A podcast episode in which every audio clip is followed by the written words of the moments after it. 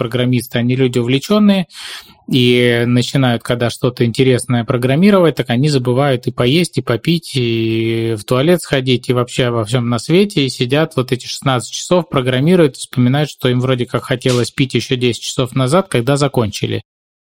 Когда мы ведем сидячий образ жизни, у нас там идет застой крови в малом тазу, который э, помогает расширять эти геморроидальные узлы и помогает ослаблению питания этих узлов. Сегодня с нами Роман Соркин, практикующий проктолог, автор YouTube-канала «Доктор Соркин», автор подкаста «Задний двор», автор телеграм-канала «Прокит», Обсудим наиболее распространенные проблемы с точки зрения проктологии у айтишников. Расширенная версия подкаста будет на Бусте. Все ссылки в описании к подкасту.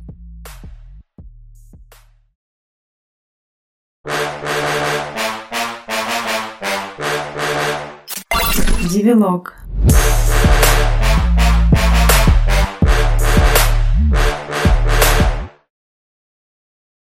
Давай я, наверное, расскажу сначала о себе. Я не думаю, что ты здесь э, чего-то не знаешь. Наоборот, у вас часто появляется. Бывает. А, я, в принципе, среднестатистический программист. А, работаю 8 часов. Но у нас как бы только работать никогда не получается. То есть нужно очень долго саморазвиваться очень много. И mm. в связи с этим получается, что нужно очень много сидеть за компьютером не только на работе, но и а, дома в свободное время. И получается в сумме где-то сижу я за компьютером, наверное, порядка 12 часов в среднем. Но так, конечно, не бывает, э, с ума бы сошел. Но Иногда получается, что э, я как бы сижу 8 часов, да, но часто бывает, что это все 16 часов, то есть между сном и сном. И ага. это прям довольно-таки часто. Мы, в принципе, как бы знаем, да, что, ну, программисты геморрой – это степ вечный. И кроме геморроя, с точки зрения вообще проктологии, есть а, еще какие-то а, заболевания, которые вот э, именно такой злоупотребление таким сидячим образом жизни может вообще привести? Значит, э, смотри, ну, э, вообще, действительно, геморрой – это, наверное, самая распространенная проблема, связанная с сидячим образом жизни, если мы имеем в виду именно проктологию, а, потому что геморроидальная ткань, она есть у всех у каждого человека, у тебя, у меня, у любого того, кто нас слушает, это норма. То есть э, эта ткань закладывается у нас еще на восьмой неделе беременности, когда мы еще на человека-то мало, собственно, похожи, но геморрой у нас уже есть. И эти ткани, они выполняют определенные функции в организме, то есть они помогают нам с герметичностью заднего прохода, они защищают сфинктер от каких-то воздействий плотных каловых масс и так далее. То есть в целом эта ткань, она э, чем-то похожа на ткани в половом члене который, собственно, приводит к коррекции, да, наполняясь кровью. Вот то же самое примерно происходит в заднем проходе, тоже узлы наполняются кровью и дополнительно герметизируют задний проход при каких-то резких изменениях давления, например, когда мы чихаем или кашляем. Поэтому то, что у людей распространена такая проблема, как э, э, симптомы геморроя, симптоматический геморрой, это не сюрприз. А, если говорить о каких-то других проктологических заболеваниях, здесь, наверное, ну, из самых распространенных, наверное, больше ничего а, вот именно с сидячим образом жизни не связано напрямую. Да, то есть опосредованно с этим связаны запоры, которые уже, в свою очередь, могут приводить к любым другим проктологическим болячкам. И еще, наверное, я бы сюда отнес различные проблемы с работой мышц. То есть э, э, при сниженной работе мышц, при сниженной нагрузке могут появляться определенные несинхронная работа мышц во время той же дефекации, то есть когда мы идем в туалет и во время самого процесса мышцы, которые должны вроде как синхронно работать, они работают не совсем синхронно, и что-то вовремя не сокращается, что-то сокращается слишком сильно, а что-то не расслабляется, и с этим могут быть связаны очень большие проблемы со стулом. Хотя, собственно, э, консистенция этого стула нормальная. Ведь у нас акт дефекации – это как оркестр. Он должен играть очень синхронно. Там много мышц участвует в этом. Э, много наших произвольных движений, там тоже натуживание должно быть вовремя. И, соответственно, когда что-то нарушается, это может приводить к большим проблемам, которые, в свою очередь, могут приводить ко всем остальным проктологическим проблемам, помимо геморроя, и к той же анальной трещине, и к э, свещам, и к чему угодно. Угу. А ты можешь объяснить вообще, вот как бы, ну, я, по сути, техник. Технически вообще, как это угу. происходит? Вот именно, как он развивается, за счет чего? То есть, я знаю так поверхностно, но не совсем.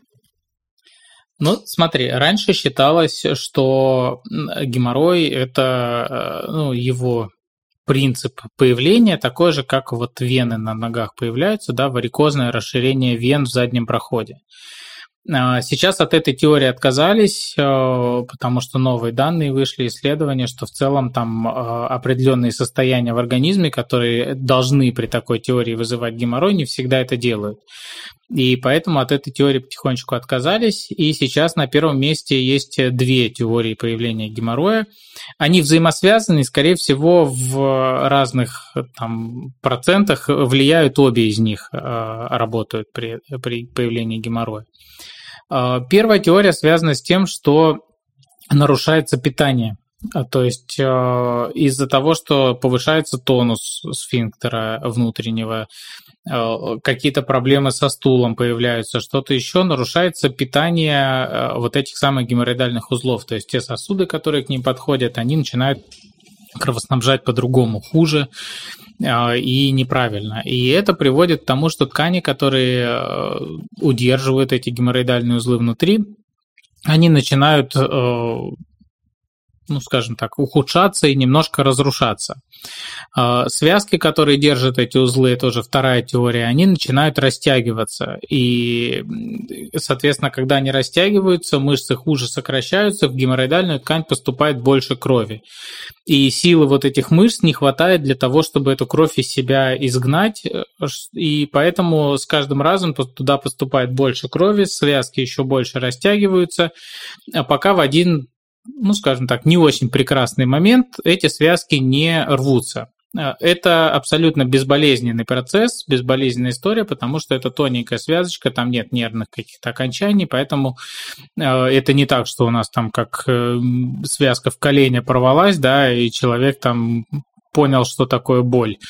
Здесь это все происходит очень спокойно, и человек не замечает даже, что у него что-то там произошло. Но чем э, хуже связочный аппарат, чем он более растянут, чем он более там разорван, тем э, сложнее вот эти узлы удерживать в том месте, где они должны быть. И они потихонечку начинают скользить э, по анальному каналу в сторону выхода. Обычно это все усугубляется еще плотным стулом, какими-то запорами, либо долгим сидением на унитазе, а, вследствие чего, и, кстати, сидячим образом жизни тоже, вследствие чего кровь а, под действием силы тяжести как раз вот течет в сторону этих геморроидальных узлов. И они все больше и больше начинают увеличиваться, и, соответственно, когда связки лопаются, они начинают выпадать из заднего прохода и уже в него не заправляться самостоятельно. А, если мы разделим, а, вспомним, скажем так, классификацию, которая сейчас есть у нас геморроя, то у нас есть геморрой, который делится на четыре стадии. А, геморрой первой стадии – это когда нас ничего не беспокоит, лишь изредка мы можем видеть какие-то следы крови на туалетной бумаге, либо которые капают в унитаз. На этом этапе еще все связки у нас целые, все мышцы у нас работают нормально, но уже есть какое-то нарушение трофики, нарушение питания, э, кровоснабжается это все уже немножко неправильно, и поэтому периодически кровь может выделяться из этих геморроидальных узлов. Э, на второй стадии уже появляется выпадение геморроидальных узлов, то есть в момент дефекации эти узелочки чуть-чуть надуваются, выворачиваются из заднего прохода, но когда дефекация закончилась, человек встает с унитаза, связки и мышцы уже чуть-чуть растянуты, но они все еще довольно сильные, довольно хорошо и правильно работают, поэтому они сразу же э, затягивают это все обратно в задний проход. И человека может беспокоить там какой-то дискомфорт после стула, что-то вот, он может во время подмывания гигиены чувствовать какие-то узелки, Но обычно это все потом заправляется и больше никого не беспокоит. А, на третьей стадии уже э, связки растянуты довольно сильно, мышцы уже довольно слабые, и поэтому э, узлы выпадают сильнее и сами уже не заправляются в задний проход. Э, приходится их вправлять рукой. Но после этого они держатся там до следующей дефекации. Это третья стадия геморроидальной болезни. Кстати, надо сказать, что все стадии, они могут сопровождаться кровотечением или быть без него. Вот. И, наконец, на четвертой стадии связки уже рвутся, а, мышцы ничего не держат, узлы довольно большие, и они могут выпадать не только во время дефекации, но они могут выпадать во время кашля, чихания, какой-то физической нагрузки, присели вы завязать шнурки, все уже выпало. И, соответственно, они не держатся внутри, то есть человек их туда вставляет, но проходит какое-то время, они выпадают заново. А, это четвертая стадия геморроидальной болезни. На самом деле классификация не очень э, хорошая в плане того, что очень сложно понять, с чем к тебе пришел пациент, если он пришел, например, от другого проктолога, который ему поставил геморрой определенной стадии, то э, тут не учитываются ни наружные узлы, ни там один узел может быть четвертой стадии, другой второй. И поэтому мы не можем так с должной уверенностью проводить онлайн-консультации, например, по заключению какого-нибудь врача, да, то где-то человек был, ему поставили диагноз, и мы онлайн дальше можем уже смотреть, опираясь на это заключение. Так вот не получается сейчас. Вот, и, собственно, когда оно все выпадает, уже э, вправить это невозможно, и тут, э, как правило, лечение лекарствами не очень сильно помогает, тут нужно уже двигаться в сторону хирургического лечения. Ну, мы об этом, я думаю, еще поговорим чуть попозже. То есть я понимаю так, что э, со, с первой стадии, самого начального кровотечения уже есть. Да, да, уже, э, то есть пока ничего не беспокоит, это бессимптомный геморрой, то есть это просто геморроидальная ткань, никак себя не проявляющая и человеку никаким образом не мешающая. А когда мы видим какие-то симптомы, это уже можно назвать болезнью геморрой, когда мы чувствуем какой-то дискомфорт от того, что у нас что-то там выделяется. Я помню, когда-то мем такой видел, не знаю, только это в IT-среде развито или вообще, там говорилось, что если ты ну, подолгу сидишь за компьютером, то геморрой у тебя уже развивается. То есть получается, что до кровотечения какого-то у тебя его по факту нет. Ну, а, геморроидальная ткань есть. Да, то есть, как я уже говорил в начале, она есть у ну, каждого так человека. Если разобраться с терминами, получается, ну, есть... Э, геморрой – это симптоматическая какая-то история. Узел, да, это то, что да. оно есть. А геморрой – это уже нарушение. Да, геморроем считается заболевание, то есть когда появляются какие-то симптомы. Угу. Ну и действительно, да, э, э, мем прав, потому что когда мы ведем сидячий образ жизни, у нас там идет застой крови в малом тазу, который э, помогает расширять эти геморроидальные узлы и помогает ослаблению питания этих узлов угу. и растягиванию связок. Угу. А Получается, что, то есть это застой э, при сидячей работе, а, ограниченное кровоснабжение, да, скорее всего. Угу. То есть, если мы а, занимаемся, если мы тренируемся, если мы тренируем ягодичные мышцы, которые просажены обычно костяшками, как бы пока мы сидим, если мы как-то тренируем тазовое дно, то а, вероятность исключить это все все-таки есть. Или тут как ни крути, если ты сидишь, то ты обречен. Ну, смотри, тут э, сложно сказать, потому что э, помимо того, что у нас сидячий образ жизни, геморрой имеет отношение там огромное количество факторов к его росту, развитию, начиная там от наследственности и заканчивая, в принципе, соединительной тканью, какая она у тебя и так далее. Поэтому про исключить я бы не стал говорить, потому что так или иначе, э, если мы говорим про трудоспособное население в таком молодом возрасте, симптомы могут быть ну, практически у половины из этих людей.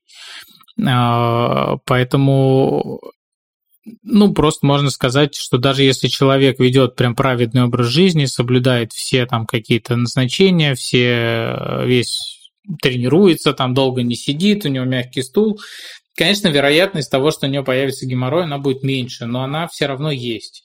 она не исключена полностью. Если даже мы тренируемся и хорошо себя ведем, не факт угу. абсолютно. Плохо. Соответственно, с каждым, с каждым нарушением э, каких-то и появлением каких-то факторов риска, того же длительного сидения, тех же поднятия тяжестей, там, конный спорт, запоры, э, риск э, сразу возрастает. Угу. Такой вопрос. Э, получается, ну, как ты знаешь, что люди в любом случае в скорую обычно не ходят, а ездят на специализированном транспорте. Когда вообще стоит все-таки обращаться к врачу или ну, уже прям вот без исключений. А когда можно все-таки что-то сделать? Есть какие-то симптомы такие отличительные? А, тут все зависит от возраста а, и от симптомов. То есть, если возраст там уже ближе к 40 годам, и человек заметил кровь, э, то к врачу я бы все равно сходил, неважно, там впервые это было, или беспокоило, не беспокоило, потому что здесь э, есть уже определенный риск появления какого-то нового образования, то есть какого-то полипа доброкачественного, например, который при отсутствии должного к нему внимания может легко перерасти в какую-то опухоль. А, с которой потом будет гораздо сложнее бороться. Поэтому обычно при выделении крови, особенно в определенном возрасте, мы обязательно направляем людей на такое исследование, как колоноскопия. А, если в более молодом возрасте впервые там человек увидел какие-то яркую кровь на туалетной бумаге, я вообще все равно первый раз, когда мы видим какие-то первые признаки, что угодно может произойти с задним проходом, может заболеть, может что-то появиться, вылезти. А, чаще всего, конечно, кровь появляется. То я бы рекомендовал в первый раз все-таки обратиться к врачу, потому что э, та же самая кровь, она является сильно неспецифичным симптомом, и она может быть практически любого проктологического заболевания, а они, естественно, лечатся по-разному и обследования в разных случаях нужны разные. Поэтому э, я бы рекомендовал при первых симптомах лучше к врачу обратиться.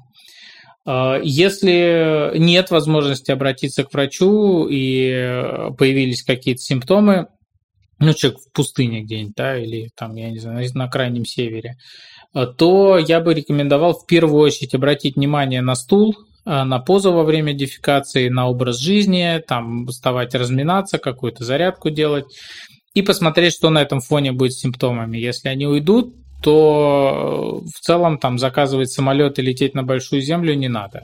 А, но еще раз повторюсь, при симптомах, при особенно первый раз, когда они появляются, я все-таки рекомендую до врача дойти. Как бы это не было стыдно там и так далее. Понял, понял. Ну, давай подытожим э, таким э, кратко, кратко, таким общим вопросом. Вот представь, что так получилось, вот э, мир поменялся, и тебе пришлось все-таки стать айтишником. Э, так. Образ жизни я тебе описал, он у тебя вот примерно вот такой. Ничего ага. ты с этим не сделаешь. А каким методом ты бы прибегал и чего бы избегал, э, чтобы избежать болезней, так как ты все-таки обладаешь тем самым багажом знаний, который ты сейчас имеешь? Что бы ты делал, чтобы избежать проблем с, в плане проктологии? Ну, смотри, а, во-первых, я бы поставил себе на стол бутылку воды и пил бы, когда мне захочется. Сейчас нету таких э, рекомендаций, что человек должен пить там по 30 мл воды на килограмм веса в день и так далее. Сейчас просто есть рекомендация пить по желанию. Э, очень часто люди, как я уже говорил, забывают пить по желанию и пьют один раз вечером. Поэтому бутылка воды э, перед носом, чтобы захотелось попить, можно было сразу попить. Включу здесь. А, а чрезмерно, если пьешь, ничего страшного?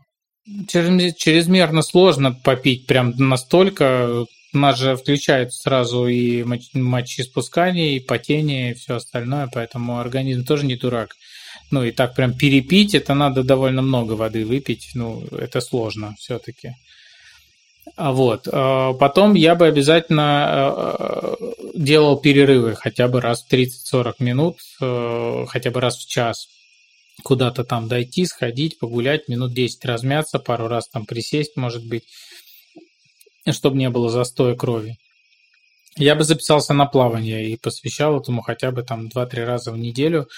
Э, ходил на плавание. Это самый лучший вид спорта при геморрое, потому что он заставляет работать все тело, мышцы, и одновременно там снимается сила тяжести. То есть такой один из вредных тоже факторов, который действует на геморроидальную ткань.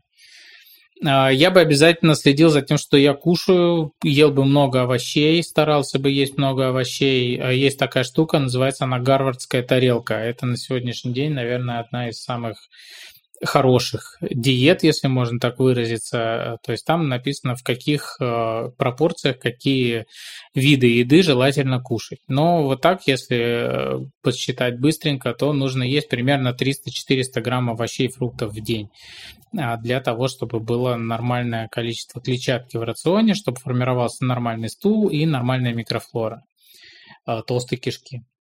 Вот. Что бы я еще делал? При первых симптомах я бы сходил к врачу.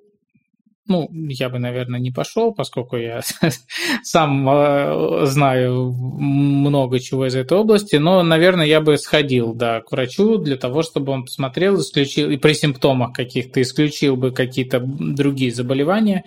Ну, а дальше мы уже э, потихонечку продолжаем делать то, что делали до этого, в плане стула, там всего остального. А, еще я бы, когда пошел в туалет, когда ходил бы в туалет, я бы поставил а, под ноги себе какую-то подставку, а, чтобы при дефекации мои колени оказывались выше таза.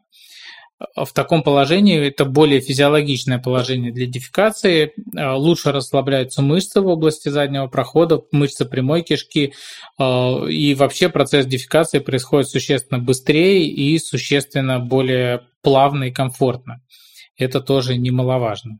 И даже при симптомах геморроя э, всего лишь эта подставочка позволяет э, во многих случаях симптоматику либо убрать, либо сделать ее гораздо более легкой.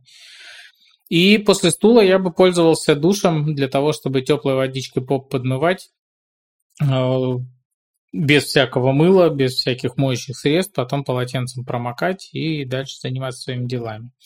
Если бы мне не было возможности бегать в душ, например, у меня ванна и туалет раздельные, э, полная семья родственников, и бегать перед ними со спущенными штанами не очень хочется, э, можно пользоваться влажной туалетной бумагой, но максимально такой гипоаллергенной, мягкой, чтобы она не вызывала аллергических реакций никаких. Ну вот, наверное, все, что я бы делал. Йогой бы еще занялся. Перевернутые позы в йоге, различные типа березки, они тоже хорошо влияют на профилактику геморроя. Все ясно, но э, есть момент с э, перерывами. Э, я вот тоже да не сказал. Э, по сути, вот, например, ну, я думаю, что не я один такой. Э, у программиста э, вообще переключение контекста это дорогая процедура. То есть э, ты делаешь, если какую-то определенную задачу, переключился на 5 минут, отдохнул, тебе нужно будет очень много вспоминать. И я, например, э, с перерывами у меня тяжело. Я где-то, наверное, от часа до двух сижу без перерыва и потом э, умудряюсь как-то пойти передохнуть обычно. Вот. И, как правило, ну, в рабочее время перерывы, они не такие, ну, невозможно прям так хорошо долго отдохнуть. Вот что-то можно вообще сделать именно в перерывы, э, чтобы как бы, ну, не знаю, размяться, может быть, как-то определенно.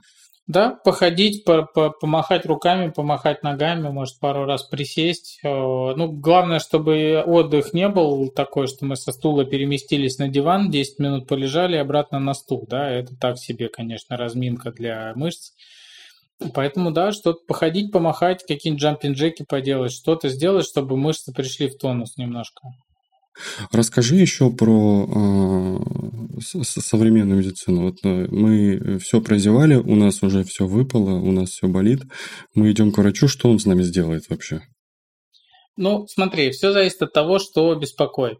То есть, если мы имеем в виду сейчас именно геморрой, если человек в принципе особенно ничего не беспокоит, то и делать с ним, скорее всего, ничего не надо. То есть геморрой – это у нас проблема качества жизни. Если симптомы на человека влияют не очень сильные, как-то он нормально с ними живет, его они не тревожат, то и бог-то с ним. Ну, выделяется у него там кровь периодически. ну, все к этому привыкли. Мы пообследовали человека, что у него нету ни опухоли, никаких полипов, да и бог с ним, пусть выделяется, если человек это не тревожит. А если все-таки тревожит, то дальше у нас есть три таких глобальных варианта, что можно сделать уже руками. То есть э, лекарственная терапия при геморрое – это такая симптоматическая история. Э, то есть для профилактики лекарства не принимаются. Мы можем лекарство назначить только для лечения какого-то обострения, и не факт, что оно на нем пройдет. Чаще всего проходит, но бывают случаи, когда и не очень эффективна лекарственная терапия. Э, после лекарственной терапии идут какие-то малоинвазивные манипуляции, то есть малотравматичные, к ним относятся легирование, а, это золотой стандарт из такого малоинвазивного лечения. Есть склеротерапия, и есть различные менее эффективные методики, типа там инфракрасной коагуляции и что-то такое. А, в чем заключается легирование? Легирование – это простой метод а, по своему действию. То есть мы просто вытягиваем узел, специальным инструментом и накладываем на него латексное кольцо, которое очень маленького диаметра, которое пережимает сосуды, которые питают этот узел, в результате чего узелок отмирает и отваливается. А ранка на его месте заживает где-то в течение там, двух недель, например. Э, процедура неприятная, но в целом безболезненная, переносится довольно легко. Э, делать нужно все три узла, их там стандартно всегда три закладывается, очень редко бывает больше, меньше практически никогда не бывает. А, и, соответственно, делаем один узел раз где-то в 3-4 недели для того, чтобы это все максимально безболезненно и мягко прошло. Э, склеротерапия чуть... А, и здесь эта методика не работает, если есть наружные геморроидальные узлы. На них она вообще никакого влияния не оказывает. Вообще, если есть наружные геморроидальные узлы, часто человеку показана только классическая операция. Мы до нее чуть позже дойдем. Вот. Э, склеротерапия – это тоже воздействие на внутренние узлы, тоже оно делается амбулаторно, в кресле у проктолога. Заключается в том, что внутрь узла вкалывается специальный химический раствор, очень агрессивный, который, э, грубо говоря, повреждает и вызывает рубцевание геморроидальной ткани э, в результате чего она там рубцуется и уменьшается, и, соответственно, перестает кровить и выпадать иногда.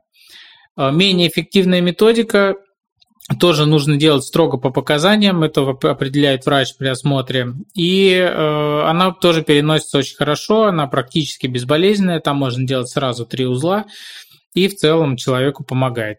Обычно эти методики помогают там на 1-3 года, а дальше может произойти рецидив.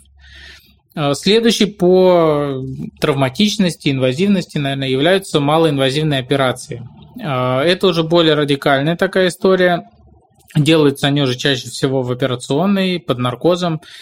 И есть несколько сейчас таких мейнстримовых операций. Это лазерная вапоризация, когда через прокол кожи внутрь геморроидального узла заводится лазерный световод, который светит во все стороны. И он светит на такой длине волны, которая больше всего поглощается водой, в результате чего вода очень быстро закипает и испаряется. А, а остаток сухой ткани, он уже не жизнеспособен, он рубцуется, заправляется и, собственно, тоже не беспокоит длительное время.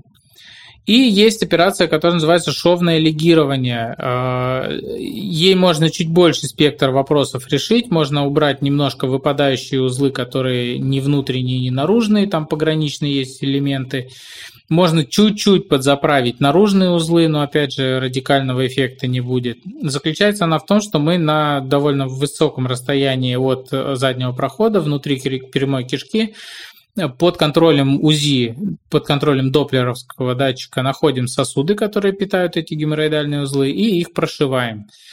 А, а дальше делается несколько э, швов ближе к наружу, и ткань геморроидальную мы тоже наверх затягиваем, то есть как бы ее сбариваем и зацепляем кверху туда. Соответственно, ткани подтягиваются, кровоток в них снижается, и они тоже рубцуются, не беспокоят. А, этих методик хватает где-то на 3, 5, 7, может быть, лет. Э, ну и следующим этапом идет уже э, классическая операция геморроидэктомия по Миллигану Моргану. Она, как в 30-е годы была придумана, с тех пор особо изменений не претерпела, только инструменты немножко меняются. Но смысл тот же самый. То есть удаляются и наружные, и внутренние геморроидальные узлы остаются открытые раны чаще всего, которые заживают в течение полутора-двух месяцев. А, после этого остаются рубцы. А, соответственно, это сильно более неприятно, чем предыдущие методики лечения, но зато а, геморрой, если вернется, то вернется, как правило, там не раньше, чем через 10 лет. Вот. Угу. Ты говорил, что узел отмирает, то есть когда его ну, накладывают на него кольцо. Угу. А он нам вообще от природы-то не особо, что ли, нужен? Э, то есть мы же... А, он И нужен, также ты говорил, но что как... вырезают тоже. а. Да. А, Он нужен, но когда он в нормальном виде. То есть, когда он уже растягивается, уже начинает э, вылезать, выпадать, то он уже не, не выполняет те функции, которых должен, и наоборот иногда мешает им. То есть э, он сам по себе есть, но я просто думал как бы так вот ви- визуально это какие-то отростки, узлы сами, и они всегда есть, просто они воспаляются. Получается, он есть, но вот эти отростки это уже лишнее, если они вырастают. Так получается? Если снаружи увеличиваются ткани, да, то это уже э, не норма. Но, опять же, в большинстве случаев это может быть только визуальный дефект, косметический какой-то, и не требовать какой-то коррекции. А тут уже надо по жалобам смотреть. Иногда бывает такая ситуация, называется она тромбоз геморроидального узла, это обострение. Вот я думаю, что программисты с этим часто могут сталкиваться. Это когда на фоне полного благополучия внезапно появляется какое-то болезненное образование в области заднего прохода. Оно такое плотное, синюшное чаще всего и довольно сильно болит. Обычно люди пугаются, думая, что это опухоль, э, и либо бегут к врачу, либо там бегут к нотариусу завещание писать. А, Но на самом деле эта история проходит самостоятельно в течение где-то месяца-полутора. Иногда она просто рассасывается, уменьшается, иногда она продавливает кожу и вскрывается наружу. Человек может увидеть там сгустки крови, которые выйдут. А Это очень пугает, но это ни к чему страшному не приведет, скорее всего. А где видят? А, Как бы Ну, либо, на, на- либо в туалете после стула, либо на бумаге, либо на белье, может быть, там на трусах. Зависит от того, когда он скроется. А просачиваются через кожу, они где ее замечают? Ну, появляется вот это болезненное образование снаружи, да, Мгм, такое плотное. И иногда тромб находится довольно близко к коже, и из-за этого он давит сильно на кожу и формируется как пролежень в, месте, где этот тромб давит на кожу. И такая как дырочка. И через эту дырочку этот сгусток крови вылезает. Понял. То есть за исключением вот последней операции, которую ты сказал, когда там полностью все вырезается. Кстати, Мгм. это вызывает какие-то проблемы физиологически вообще? Э, Чаще всего нет, но иногда может быть, да, когда там э, большие узлы особенно, то мо- может быть элементы недержания, они чаще всего проходят в течение первого года. Просто обычно, когда большущие узлы, люди с ними долго очень ходят, и мышцы расслабляются, они привыкают уже работать по-другому, благодаря тому, что там много ткани есть. А когда мы ее удаляем, мышца не сразу восстанавливается, не сразу начинает э, работать нормально. Плюс иногда там может повредиться вот рецепторный слой, который отвечает за э, ощущение дефекации там и так далее. Но, опять же, это такие осложнения, которые бывают, встречаются, ну и э, при показаниях не являются поводом не делать операцию, если она показана. То есть за исключением последней вот операции, а Мгм. все остальные решения временные в любом случае. А, Да, последняя операция тоже, возможно, временное решение, но тут очень много факторов э, дополнительных. Но в целом, да, она считается самой радикальной, самой надолго и вообще иногда навсегда. Понял.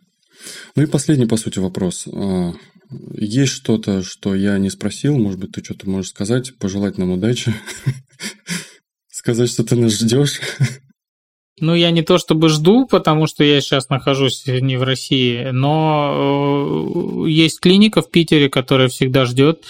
Там хорошие проктологи, я их сам набирал лично, поэтому там хотя бы не будут разводить, потому что проктология все-таки, как и любая такая интимная область хирургии, к сожалению, встречается с неким запугиванием пациентов, когда пациенту и так страшно, ему говорят, ну, если вот вы сейчас все это не удалите каким-то дорогим методом, то все будет плохо, и вообще вы умрете через 15 минут.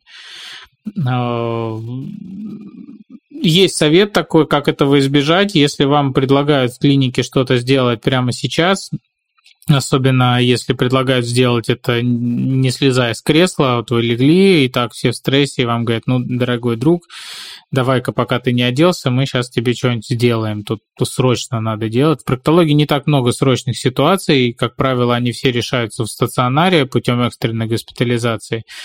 Поэтому э, даже если вам что-то такое предлагают, может быть, оно вам действительно нужно, но э, я бы взял паузу и как минимум пришел домой со спокойной головой, сел, подумал, и только тогда уже решил, стоит это делать или нет.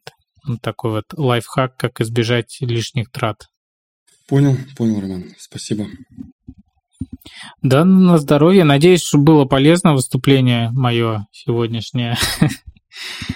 Так что, если есть вопросы, можно стучаться ко мне в Инстаграм, можно стучаться ко мне в Телеграм-канал. Я обычно всегда отвечаю, никого без помощи не оставляю.